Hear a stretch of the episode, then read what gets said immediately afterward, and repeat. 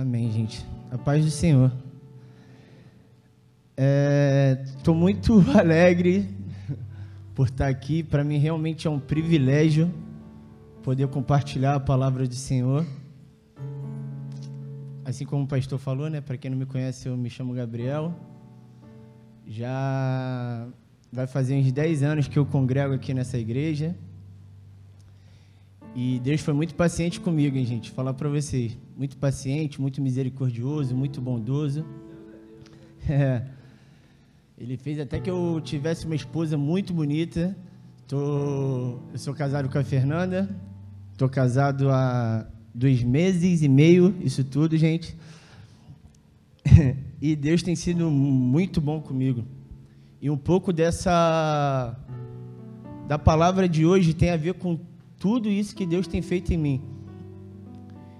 Então, de fato, eu tenho uma expectativa para essa noite.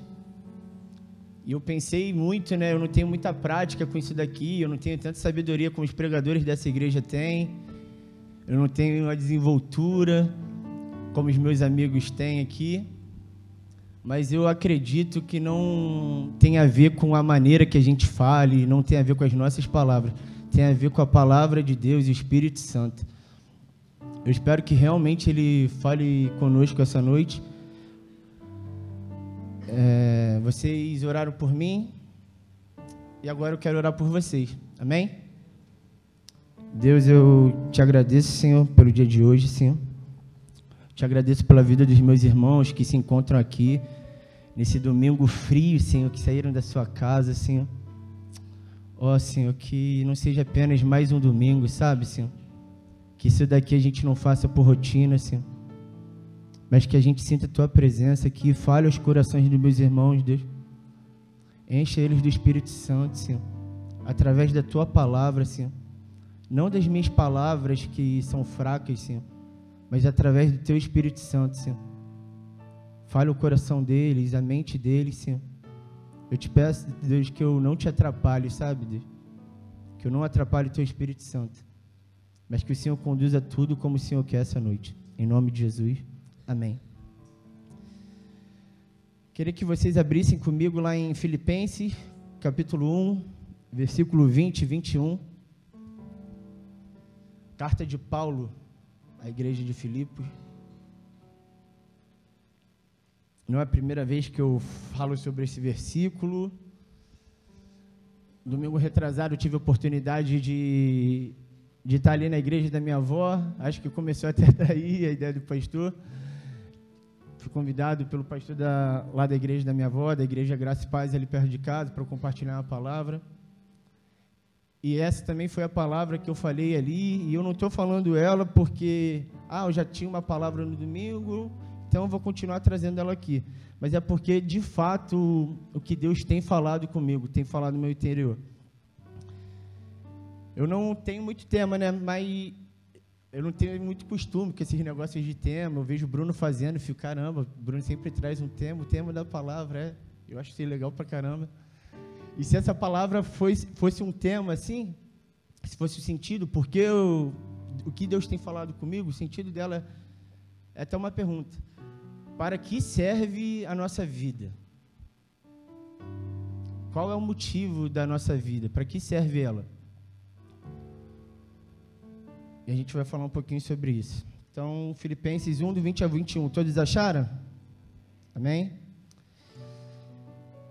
A minha ardente expectativa e esperança é que em nada serei envergonhado, mas que com toda a ousadia, como sempre, também agora, Cristo será engrandecido no meu corpo, quer pela vida, quer pela morte, porque para mim o viver é Cristo e morrer é lucro. Mais uma vez, gente. Paulo está dizendo aqui, ó, a minha ardente expectativa e esperança é que em nada serei envergonhado, mas que com toda a ousadia, como sempre, também agora, Cristo será engrandecido no meu corpo, quer pela vida, quer pela morte porque para mim o viver é Cristo e o morrer é lucro. É... Paulo, mais uma vez, né, ele, ele escreve essa carta aqui para a igreja de, em Filipos. E por que ele está dizendo isso daqui? A minha expectativa, minha ardente expectativa, minha esperança, que nada seria envergonhado. Por que Paulo está falando sobre morte aqui? Paulo ele vai falar o, a situação dele atual, quando ele escreve essa carta. Ele vai dizer lá no, no versículo 12 ao 14, no, no mesmo capítulo 1. Ele vai dizer assim: ó, Eu quero ainda, irmãos, que saibam que as coisas que me aconteceram têm até contribuído para o progresso do Evangelho. De maneira que toda a guarda pretoriana e todos os demais sabem que estou preso por causa de Cristo.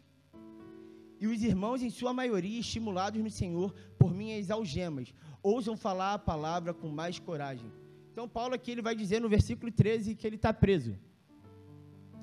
A situação atual de Paulo, Paulo ele está tá preso e ele diz que o motivo da prisão dele, ele assim, eu estou preso por causa de Cristo.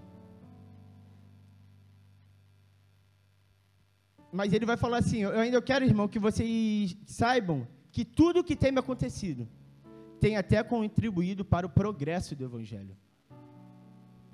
Paulo ele ele estava num momento que eu não, talvez vocês não, mas eu Paulo ele largou a vida que ele tinha. Paulo ele largou o currículo que ele tinha. A gente vai falar um pouquinho sobre isso depois lá na frente. E ele largou isso tudo para viver uma vida com Jesus. E agora ele se encontra preso.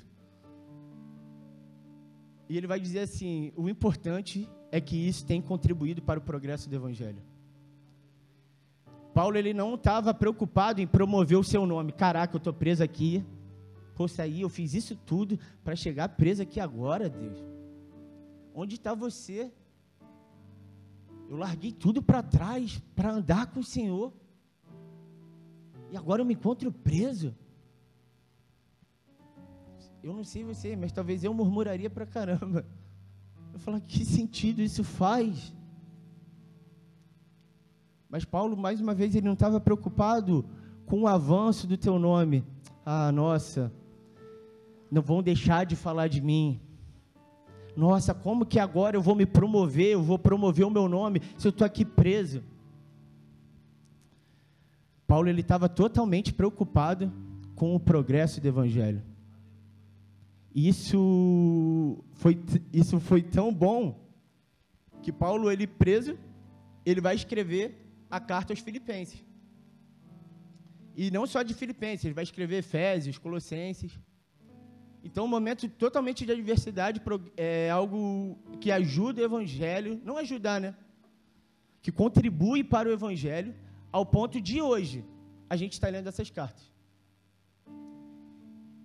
Isso contribuiu tanto para o evangelho que essa carta não é só para os filipenses, é para a gente aqui de São Pedro da Aldeia num momento de adversidade, a gente não consegue, né? A gente não, talvez vocês consigam. Mas eu não consigo muitas vezes ter esperança, né? Caraca, e agora? O que, que acontece? Pô, já era. Cadê a vontade de Deus na minha vida? Mas a vontade de Deus na vida de Paulo estava acontecendo ali, no meio das algemas de Paulo. Porque o próprio Paulo, lá em Romanos, o Guilherme falou isso aqui domingo. Ele vai dizer lá: porque todas as coisas contribuem para o bem daqueles que amam a Deus todas as coisas. Um momento de adversidade, um momento de prisão, um momento difícil que você está passando. Talvez familiar, talvez com você mesmo, talvez com finanças, você não entende, você está falando, cara, por que isso está acontecendo comigo? Qual é o propósito disso? Qual é o propósito disso tudo? Mas que você consiga, assim como Paulo, você consiga ver que isso talvez seja para contribuição do Evangelho. Ontem aqui no na Santa Ceia, a Valéria, a esposa do Smith, nosso irmão Smith, ela vai, ela falou um pouquinho sobre a luta que ela passou com o câncer, né? E como isso é difícil, né? Como é difícil falar a gente passar por isso. Eu, eu nunca passei, né? Eu imagino que não seja difícil só para ela, mas também deve ser para os familiares, amigos, que você vê a dor da pessoa. E você fala: caraca, por que isso está acontecendo? E passaram dois anos de todo esse processo que ela teve. E isso contribuiu para o Evangelho. Isso contribuiu para ela estar pregando o Evangelho ontem aqui, ela estar alegrando os irmãos. Isso contribuiu para a vida dela. Às vezes você não vai, você não vai ver esse sentido, né? Porque a gente falar sobre isso, eu falar isso aqui agora, é, é fácil, né? Mas quando a gente está ali no meio do turbilhão de coisas, a gente não consegue muito ver o sentido. Mas depois, cara, todas as coisas contribuem para o bem daqueles que amam a Deus. Deus não faz nada sem, é, sem propósito. Deus não desperdiçou o tempo de Paulo ali naquela prisão. Deus não desperdiça o seu tempo. Seu tempo não está. Às vezes a gente fala, Deus, por que eu estou nesse trabalho? Deus, por que está essa situação? Deus não está desperdiçando, irmão. Que você consiga ver a mão de Deus sobre todas as coisas na sua vida. Deus é contigo, Deus é o Deus Emanuel, o Deus conosco. O Salmo de Davi ele vai dizer: se, se eu subir aos céus, lá estás. Se eu descer no, no mais profundo abismo, lá estás também. Um salmo, acho que é o 23, vai dizer: Ainda que eu ande pelo vale da sombra da morte, eu não temerei mal algum, pois tu estás comigo. Você sentindo isso ou não, porque talvez você saiu da sua casa, você veio para cá e você não sentiu que Deus estava com você. Você não sentiu isso, mas isso não muda o fato que Ele estava com você. As nossas emoções, o fato da gente sentir se Deus está conosco ou não, não muda o fato de quem Ele é e que Ele está conosco. E não existe altura nenhuma, profundidade nenhuma. Não existe isso onde Deus não possa te encontrar. Talvez você está falando. A, a, a gente não sabe como os irmãos chegaram aqui, né? Mas talvez você chegou numa situação muito difícil. Você, cara, estou cansado. Estou cansado disso. Meu amigo, Deus está com você. Deus está com você. Então, a gente falou um pouquinho sobre essa situação de Paulo, mesmo sobre a prisão. E no verso 20 ele vai dizer, né? Sobre isso, a minha ardente expectativa e esperança é que em nada serei envergonhado, mas que com toda a ousadia, como sempre também agora, Cristo será engrandecido. O, lembra, vamos dizer assim, o tema, né? A pergunta da noite. Pra, para que serve a nossa vida? Por que Paulo estava passando por, por isso? Quais são os motivos que a gente passa pelo que a gente passa? Para que serve a nossa vida? Por quê? Ele vai dizer assim, ó. Cristo será engrandecido no meu corpo. A, a, a expectativa dele, a esperança dele ele, Paulo ele vai dizer no versículo 19 que ele, ele, ele até esperava que ele seria liberto ali, que ele queria estar com os irmãos em Filipenses. Falou, não, eu espero isso, eu quero que esteja. Mas, quer pela vida ou quer pela morte, Paulo ele não sabia. Ele tinha um sentimento de querer. Mas Paulo não sabia o que ia acontecer. Mas não é porque ele não sabe o que vai acontecer que ele esquece do propósito dele. Talvez você não vai entender a resposta, como a gente está falando aqui, o motivo disso tudo. Mas que todas as coisas que você está passando, que isso seja para engrandecer o nome de Cristo. Para que serve a nossa vida. Paulo vai dizer assim: ó, Cristo será engrandecido no meu corpo, quer pela vida ou quer pela morte.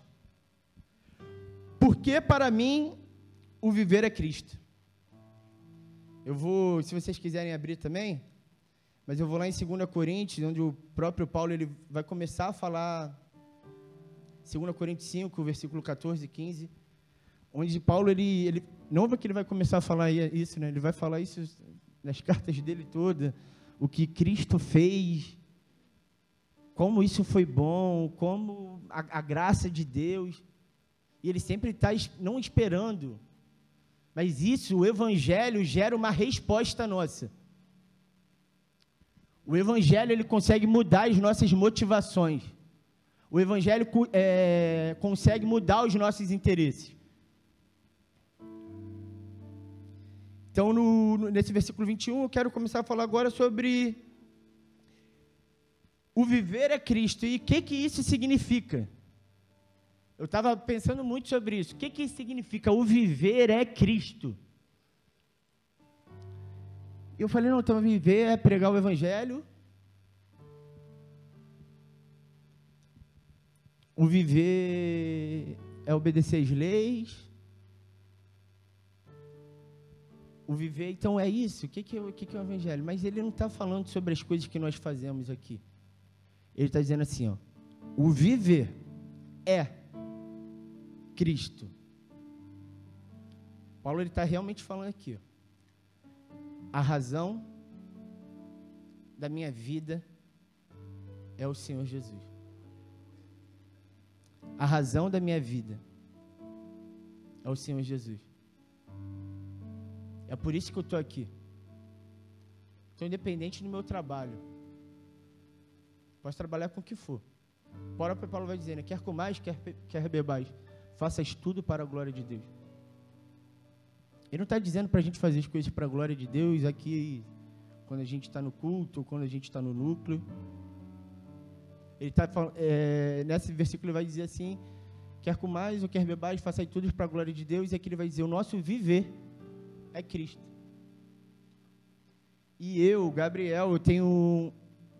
Eu preciso muito ser lembrado do evangelho dessas coisas. Eu preciso muito abrir a minha Bíblia e pregar o evangelho para mim mesmo todas as manhãs. Porque eu esqueço desse viver. Eu preciso muito que os meus amigos, eles me lembrem do Evangelho. Falando, não, não, Gabriel, o que, que, que, que você está fazendo?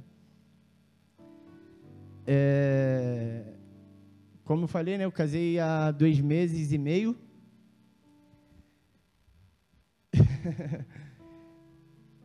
e eu tive que fazer algumas coisas na casa, né?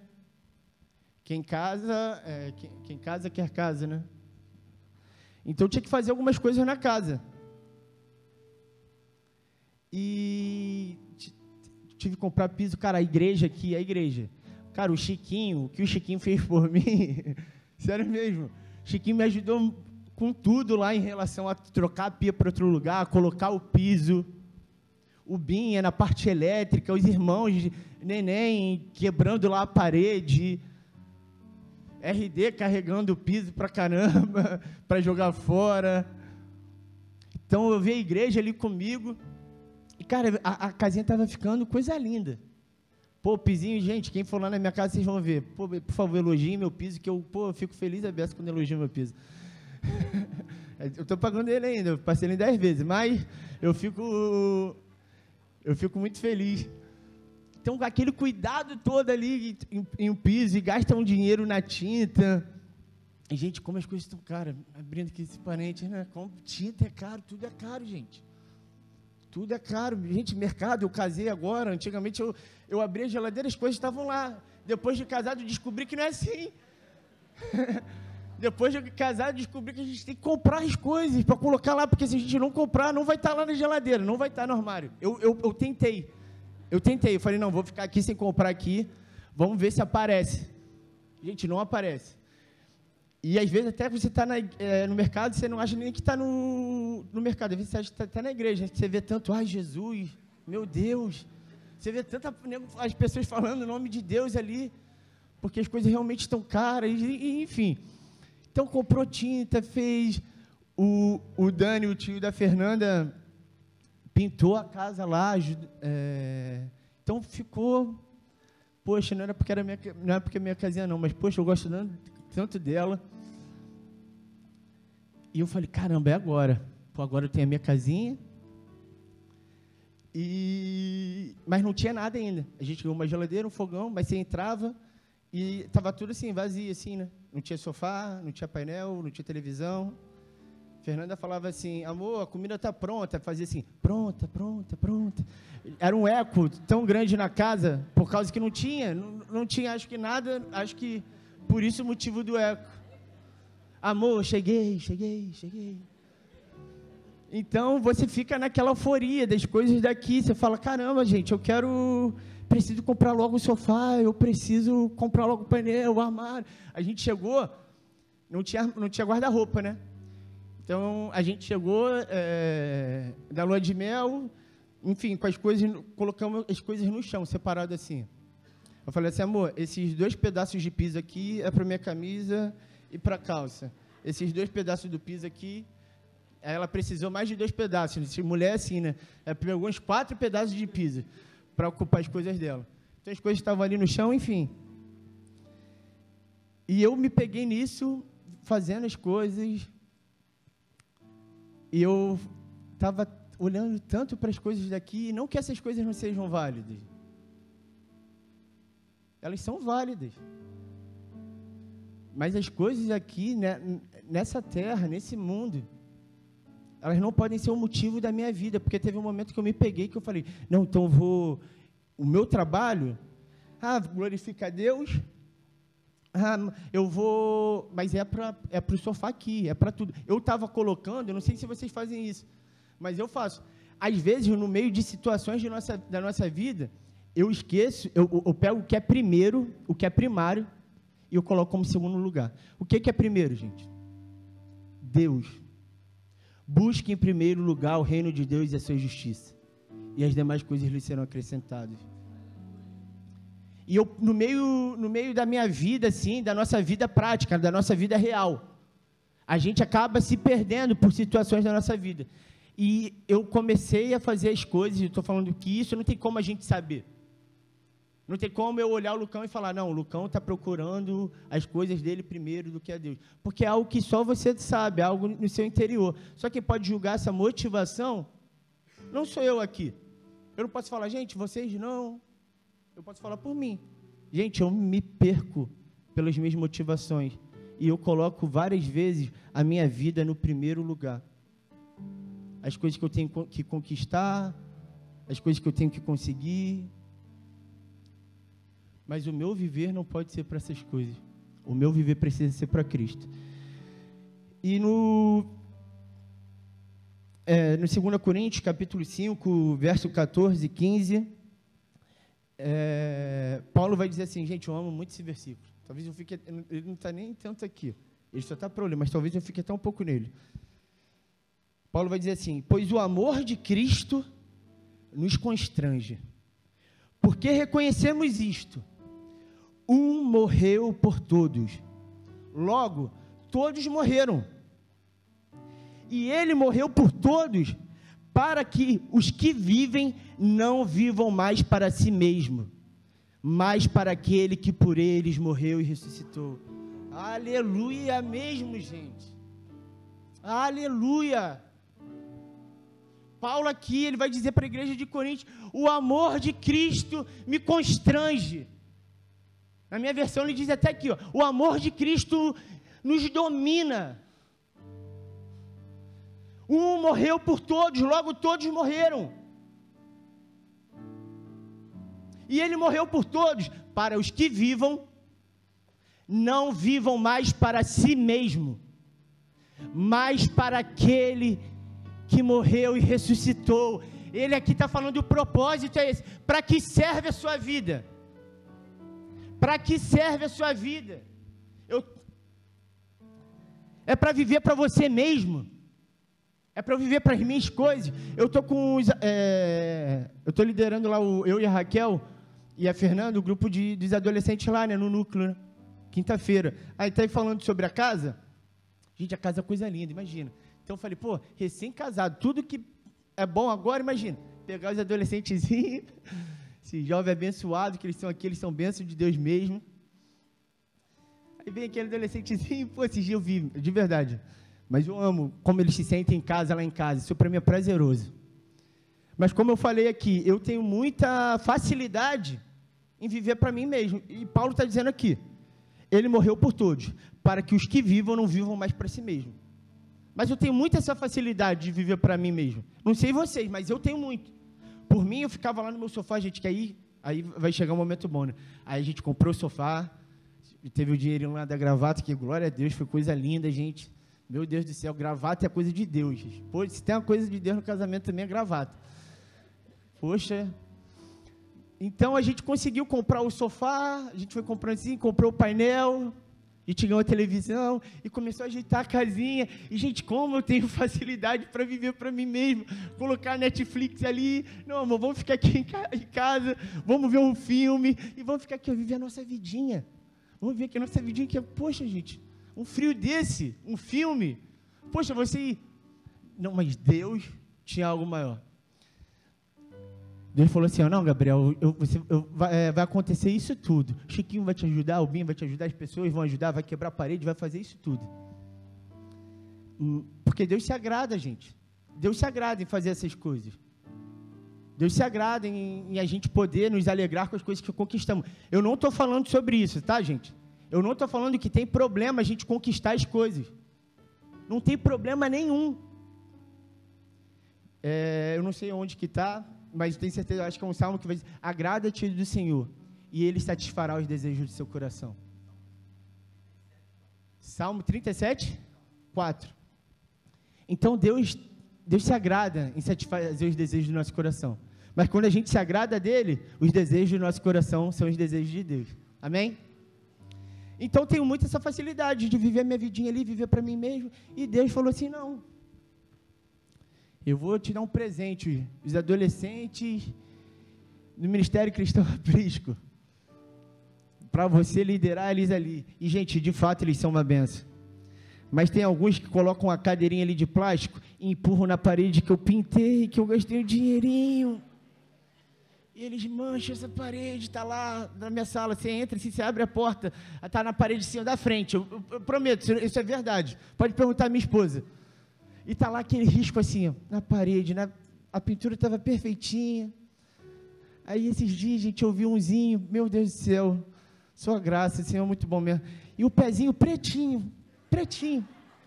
E ele com aquele pezinho no meu sofá, que eu comprei agora, um sofá lindão, que eu amo meu sofá. E ele com o, pé, com o pezinho pretinho ali, eu, meu Deus do céu, Deus, não vivia para si mesmo não, né? Falei, Senhor, Mas amém, gente. Porque a gente não está aqui para viver para nós mesmos. Vão existir esses momentos, gente. Vamos lá no Lucas 12. A gente vai ler uma parábola, é, versículo do 16 até o 21. A gente vai, dizer uma, a gente vai ler uma palavra, parábola onde, onde Jesus está dizendo sobre riquezas sobre herança. E, gente, isso daqui para mim, de verdade, isso daqui para mim é algo muito, muito forte. Lucas 12, o versículo 16.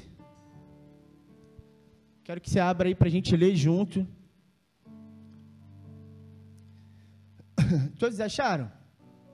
Amém? Lucas 12, 16. E Jesus lhe contou ainda uma parábola dizendo: O campo de um homem rico produziu com abundância. Então ele começou a pensar: O que farei?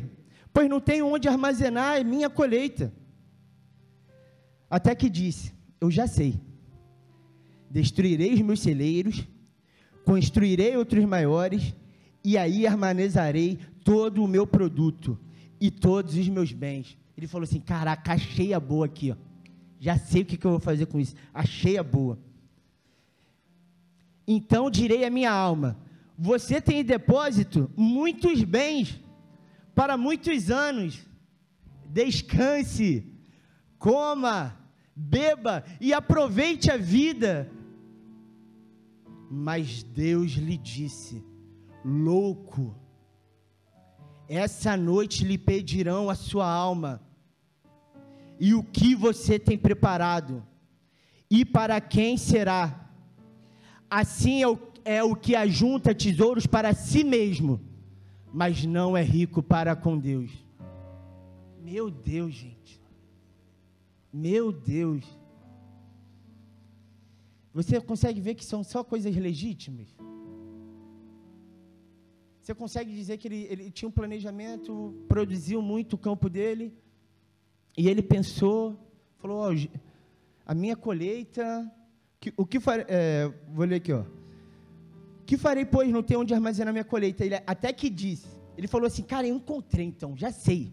Ele falou assim, ó, já sei, destruirei os meus celeiros, construirei outros maiores, e aí armazenarei todo o meu produto todos os meus bens. Eu já sei o que, que eu vou fazer com a minha vida, eu já sei o que, que eu vou fazer com tudo isso que Deus tem me dado. eu vou construir algo maior. E ele vai falar assim: então eu vou dizer para minha alma. Gente, isso aqui é algo muito forte.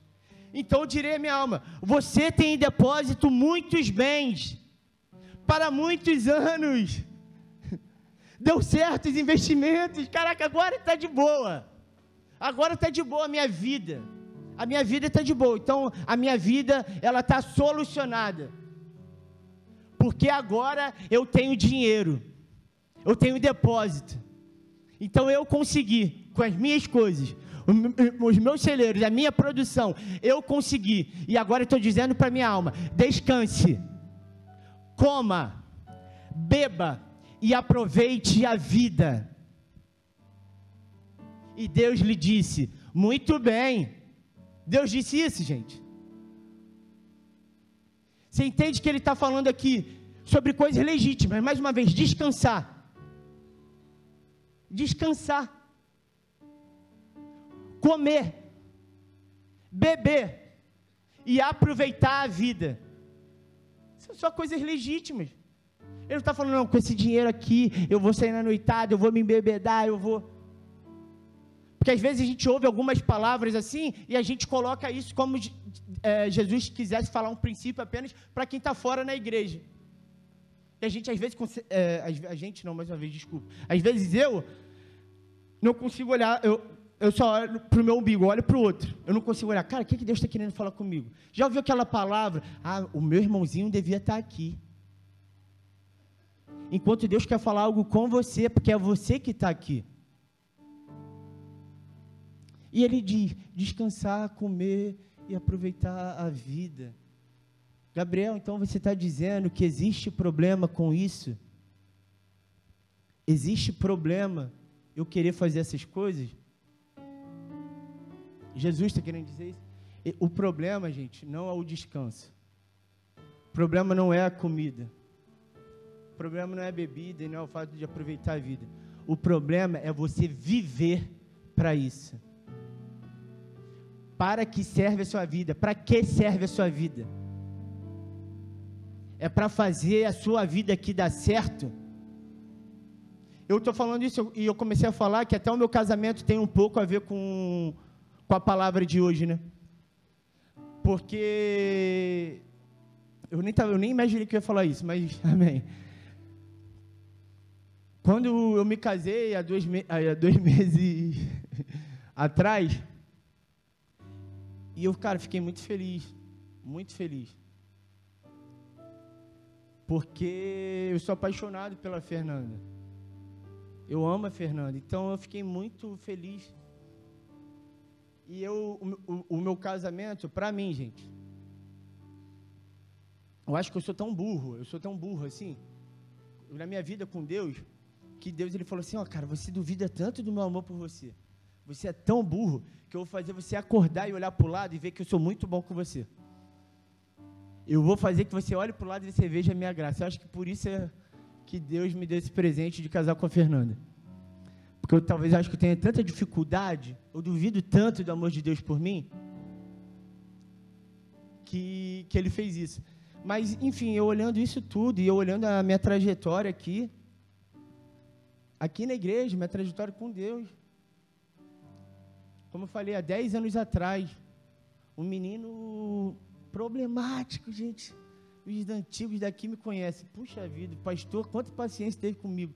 Mas o menino burro, burro, burro, assim, o que, que você está fazendo, irmão?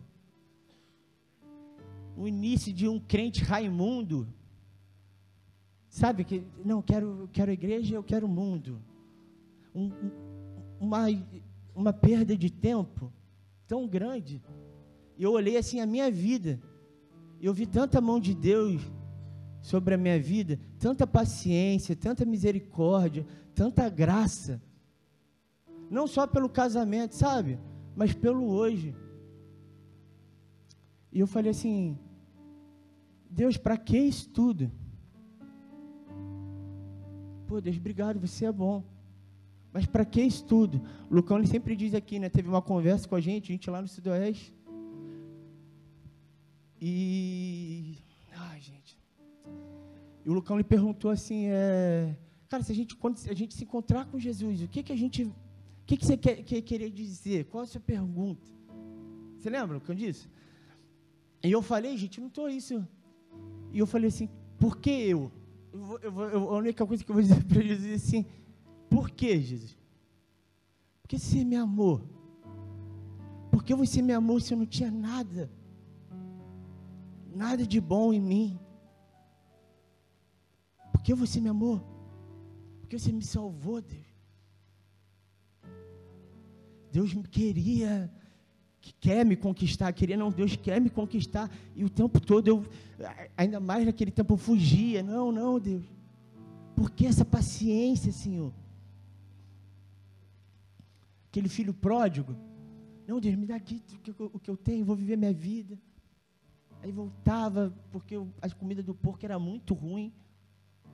É isso que eu falo para esses jovens aqui, eu falo mais uma vez. Algumas pessoas podem olhar a idade de vocês e podem falar: caramba, esses jovens estão desperdiçando a vida deles. Os meninos tão jovens podiam tanto aproveitar a vida. Meus amigos, quem está desperdiçando a vida é esse mundo aí. Quem está desperdiçando a vida é quem vive para sexta-feira. Não, para o sextou. É quem vive sem propósito. Quem está desperdiçando aqui a sua vida é, são aquelas pessoas que não vivem para o que, é, para o que elas foram chamadas para viver. Paulo ele vai dizer assim: ó, Eu não me envergonho do Evangelho, porque o Evangelho é o poder de Deus para a salvação de todos aqueles que creem.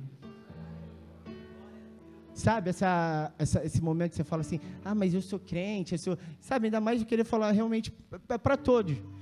Mas assim, ênfase para os jovens, não se envergonhe do Evangelho, não se envergonhe de algo que salvou o destino de vocês, a história de vocês, a eternidade de vocês. Não se envergonhe disso de maneira nenhuma, porque é o poder de Deus para a salvação de todos os que creem. Como eu vou ficar com vergonha de algo que me salva? Como eu vou ficar com vergonha? Num Deus que me amou, o Deus Emanuel, o Deus que se fez homem. Ele vai dizer aqui, ó, eu comecei, é, é, Paulo, esse versículo que eu disse, o amor de Cristo nos constrange. Isso já aconteceu contigo, irmão. Isso já aconteceu com você, de você se sentir constrangido pelo amor de Deus. Eu fico constrangido porque independente da minha vida aqui, nesses 10 anos, Deus tinha todos os motivos de desistir de mim. Ele tinha todos os motivos. Ele tinha razão se ele fizesse isso. Mas ele sempre deixou os 99 e ele ia me buscar. Isso me constrange. Que os meus pecados os meus pecados que fizeram ele sofrer. Ele pegou o escrito de dívida que era contra mim, Gabriel. E ele cravou na cruz. Hoje eu tenho paz com Deus. Eu, um menino rebelde, burro, inconsequente. Deus teve paciência. E esse amor me constrange. E ele não fez isso só pelo Gabriel, ele fez isso por você. Eu nem estava pensando em ler isso, mas eu vou ler lá. Ó. Mateus 27, do 27 ao 31. Logo a seguir, os soldados do governador, levando Jesus para o pretório, reuniam em torno dele toda a tropa. Tiraram a roupa de Jesus e o vestiram com o manto escarlate eles tecendo uma coroa de espinho, puseram na cabeça dele e colocaram o carnice na tua mão direita. E ajoelhando-se diante dele, zombavam. Eles estavam zombando de Jesus, do homem Deus. Eles estavam dizendo assim: ó, salve o rei dos judeus. E cuspindo nele, cuspindo em Jesus, pegaram o caniço e batiam na sua cabeça. Depois de terem zombado dele, tiraram o manto e o vestiram com as suas próprias roupas. Então o levaram para ser crucificado. O homem Deus, Jesus o Messias, foi cuspido no rosto para perdoar os nossos pecados. Batiam um caniço na cabeça dele com a coroa de espinho, batiam e zombavam aí, salve rei dos judeus. Gente, isso estava acontecendo com Deus. Fizeram isso com Deus. E ele passou isso tudo, como João 3,16 vai dizer.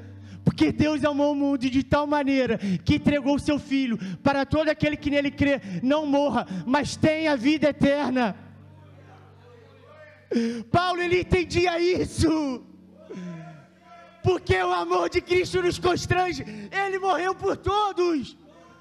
Para que a gente que viva não viva mais para si mesmo, mas para aquele que por, para aquele que morreu e ressuscitou.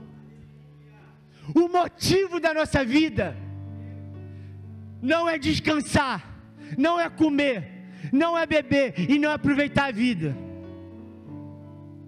O motivo da gente se reunir aqui domingo, terça-feira, quinta-feira nos núcleos, não é porque não caramba. Caramba, agora Deus me salvou, vou viver uma vida aqui de rotina com o evangelho, de rotina com a igreja, até chegar a minha morte. Meus amados, Deus te chamou para ser, te chamou não, me chamou também, para ser luz no mundo, sal na terra, gente. Para que serve a sua vida? Por que, Gabriel? Para que serve a sua vida? Porque eu fiz todas essas coisas. Para que serve a sua juventude? Tem a ver com vocês viverem a maneira que vocês quiserem? Tem a ver de você fazer o que vocês quiserem fazer? É isso? É para isso que Deus que serve a sua vida? Existe algo muito maior, meus amados. Não seja rico para com o mundo, mas seja rico para com Deus. Que os seus tesouros estejam num lugar onde nem a traça nem a ferrugem corroem.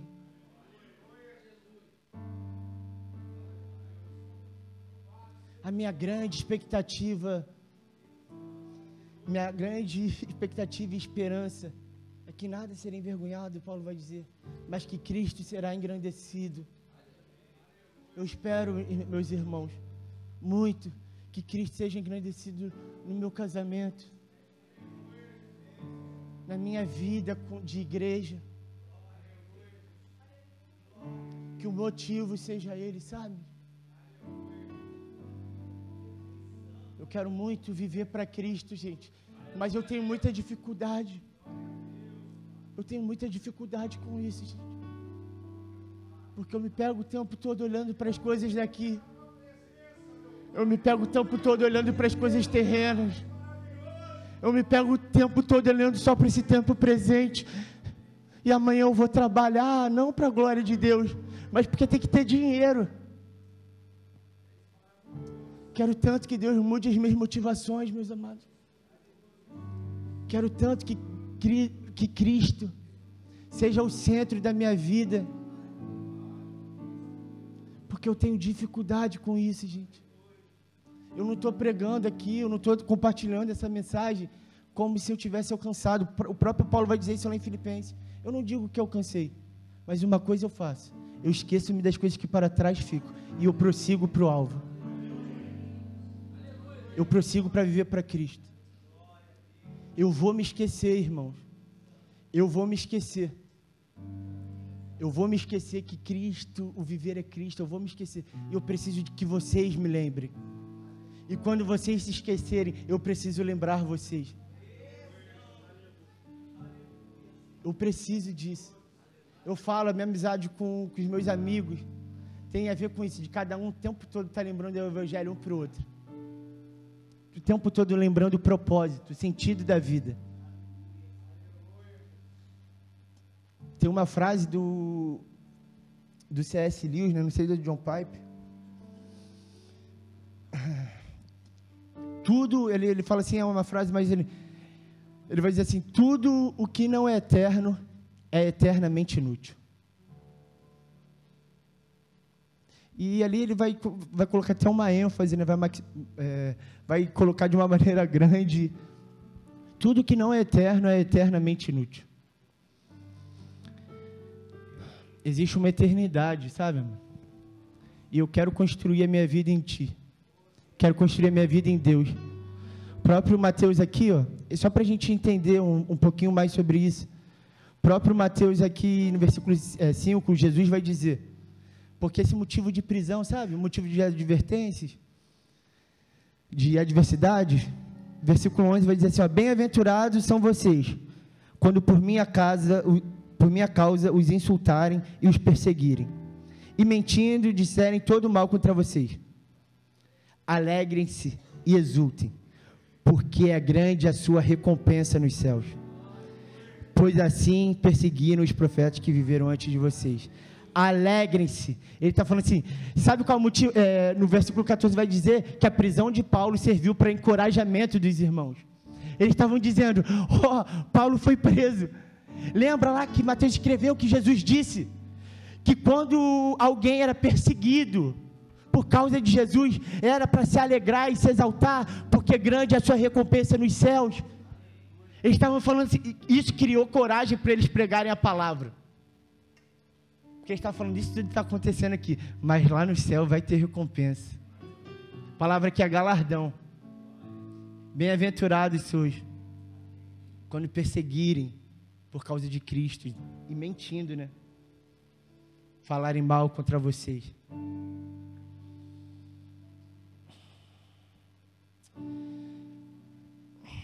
Amém, gente. Eu tinha até outro versículo aqui. A nossa vida a razão da nossa vida precisa ser para Cristo.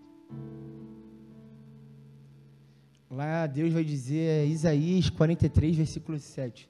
Ele vai dizer ali, no, no verso 6, vai falar onde que ele chama os filhos e as filhas de, de Jerusalém, de Israel, e no versículo 7 vai dizer assim: E eu os criei para a minha glória. E eu os criei para a minha glória. E no voltando lá, né? Não vivam para si mesmo. Ele morreu para que vocês não vivam para si mesmo, mas para aquele que morreu e ressuscitou. Então tem um sentido, tem um propósito de você viver. E isso não tem a ver, está muito ligado. Alguém pode dizer assim: caramba, Deus é um lunático, né? Que quer tudo para Ele, tudo para a glória dele. Pô, Ele quer que eu adore Ele, Ele quer que eu viva para Ele. Caraca, Deus.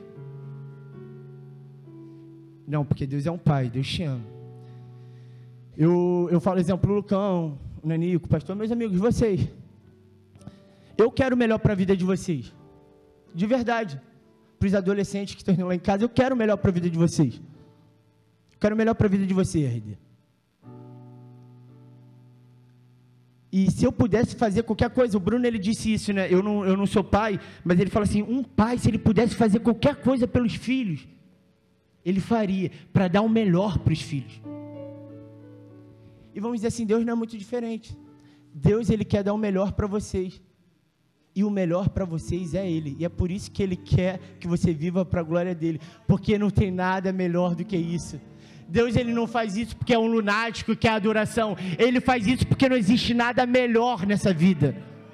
Não existe nada melhor para você nessa vida do que não viver para Cristo. Ele quer que você viva para Cristo, não porque não, ó, vocês têm que me obedecer, porque eu sou Deus. Ele quer que você viva para Cristo, porque Ele te ama e quer o melhor para vocês. O melhor para a gente, o primeiro, foi o que eu estou falando, o primeiro, não tem a ver com um bom emprego, não tem a ver com os nossos bens aqui, não tem a ver com ajuntar riqueza. Gente, mais uma vez, eu quero ter, eu quero, eu quero ter um carro, quero ter, quero poder ter todas essas coisas. Mas a primeira coisa tem que ser ele. Isso tem que ser inegociável. Ele é digno de que vale a vida viver sem Jesus, de que vale isso. É vazio. Está correndo atrás do vento. Se você quiser viver uma vida para você mesmo, você está vivendo atrás do vento. Amém? E aqui é para encerrar, ele vai dizer: porque o morrer é lucro. E meu Deus, que afirmação forte. Que afirmação forte isso. O morrer é lucro. E existem, vou, vou colocar assim, dois tipos de morrer, né? Vou colocar aqui. Existe o morrer que, que, que ninguém aqui pode pode escolher quando, mas que acontece, que vai acontecer com todos nós. Existe um morrer onde é a nossa escolha. Existe um morrer onde é o quem quiser vir após mim, negue-se a si mesmo, tome a minha cruz e siga-me. E todo aquele que quiser encontrar a sua vida vai perder. Mas todo mundo que perder a sua vida por amor a mim vai encontrar. Morrer para você mesmo não é em vão, meu amigo. Não é em vão. E nessa outra, morrer de acabar, o Zé Fini, acabou. Acabou para mim, já era. Quando Paulo ele afirma isso, Paulo não está falando assim, o morrer é lucro, sabe por quê? Porque eu estou preso.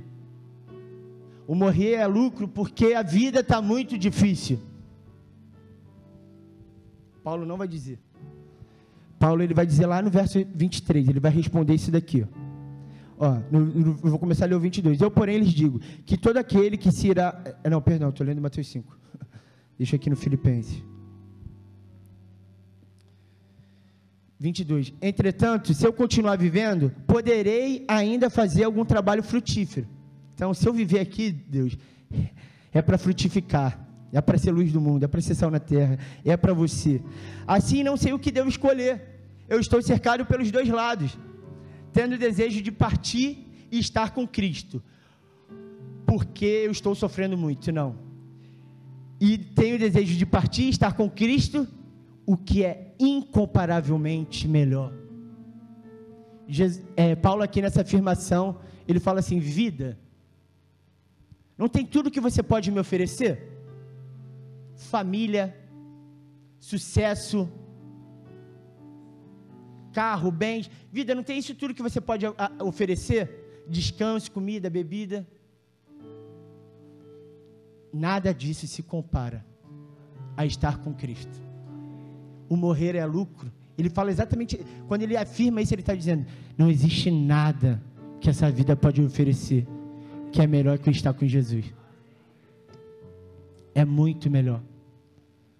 Ontem a gente viu aqui, né, da Valéria, a gente viu um testemunho, onde graças a Deus, para a glória de Cristo, para Cristo ser engrandecido, ela foi curada, isso acontece. Mas, amados, às vezes a gente não é curado. Às vezes a gente não é curado. Eu, eu casei mais uma vez, eu tinha meu, meu avô que era como segundo pai para mim. Ele não estava no meu casamento. Sempre falo isso com minha mãe, eu falo assim, eu sempre quis, porque ele viu isso no meu irmão, né, minha irmã, eu vi meu avô segurando os filhos do meu irmão, as filhas do meu irmão, o filho da minha irmã. Eu queria tanto que meu avô pudesse ver meus filhos, colocar ele no colo, sabe? Eu queria tanto, porque ele era como um pai para mim como segundo pai para mim mesmo. E quando eu vi a minha avó lá no meu casamento, eu não vi meu avô, eu bati com uma, uma saudade, que isso tudo é legítimo, gente. Sentir saudade, isso não é problema nenhum. Mas o que eu não posso esquecer é que meu avô cristão. Ele está com Cristo. E isso é incomparavelmente melhor. Porque Cristo era engrandecido no meu corpo, quer pela vida ou quer pela morte. Talvez se você perdeu alguém aqui, talvez isso vá acontecer com, a, com, foi o que eu falei, talvez isso vá acontecer comigo, como perdi meu avô, lá na frente talvez seja outra pessoa. Eu preciso que vocês me lembrem disso, que estar com Cristo é incomparavelmente melhor. A vida não acaba. A vida não acaba para gente. Jesus vai dizer lá em João 11, 25: Aquele que crê em mim, ainda que esteja morto, viverá. Viverá. Por causa de Cristo Jesus. Como o Gui falou aqui, né? como Paulo disse, morte, onde está o seu aguilhão? Onde está o seu poder? Porque a coisa que poderia ser a pior notícia para a gente, hoje é o que nos leva até Jesus, que nos leva até Deus. A gente vai passar por momentos difíceis, a gente vai ter aflição, mas todas as coisas estão cooperando para o bem daqueles que amam a Deus. Deus venceu Deus venceu a morte. Deus venceu os nossos inimigos. E em Cristo nós somos mais que vencedores. Amém? Se coloque de pé. Para que serve a nossa vida? Qual é o motivo dela? Que o nosso viver seja Cristo e a nossa morte seja lucro, o nosso morrer para nós mesmos, ou qualquer que seja, sempre vai ser lucro. Amém? Feche seus olhos, queria orar por você. Senhor, eu louvo o teu nome, Senhor, eu exalto o seu nome, porque o teu amor nos constrange, Senhor.